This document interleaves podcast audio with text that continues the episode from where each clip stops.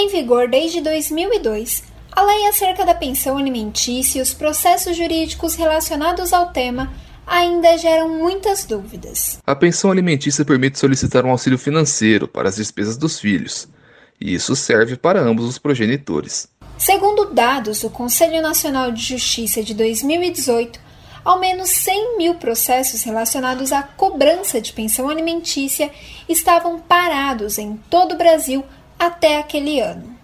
A advogada, professora de Direito da Universidade Estadual de Maringá e presidente da OAB Maringá, Ana Cláudia Pirajá Bandeira, explica como é feito o cálculo do valor. É, e o que, que o juiz leva em conta? Primeiro, a capacidade econômica de quem paga e a necessidade de quem recebe. A gente chama isso aí de o binômio é, necessidade possibilidade, ou seja, capacidade como possibilidade de quem paga e a necessidade de quem recebe. Então, é muito variável o valor da pensão porque vai depender da condição econômica de cada pessoa. É levado em consideração também a questão do emprego fixo.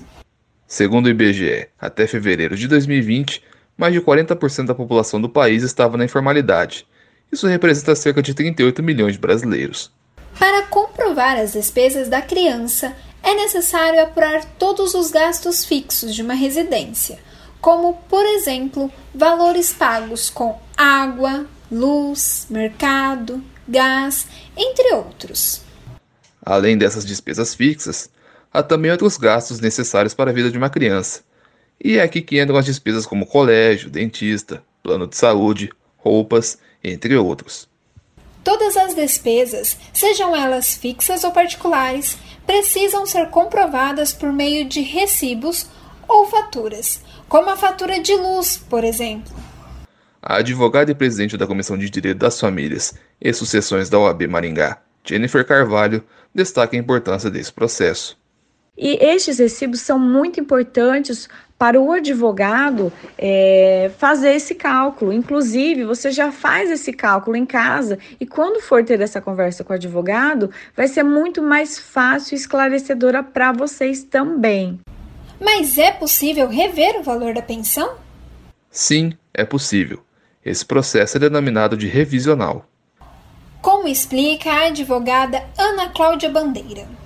Então, para você mudar a pensão, tá? ou para mais ou para menos, tem que ter uma mudança na capacidade econômica. Para aqueles que não realizam o pagamento do valor estabelecido, existem punições.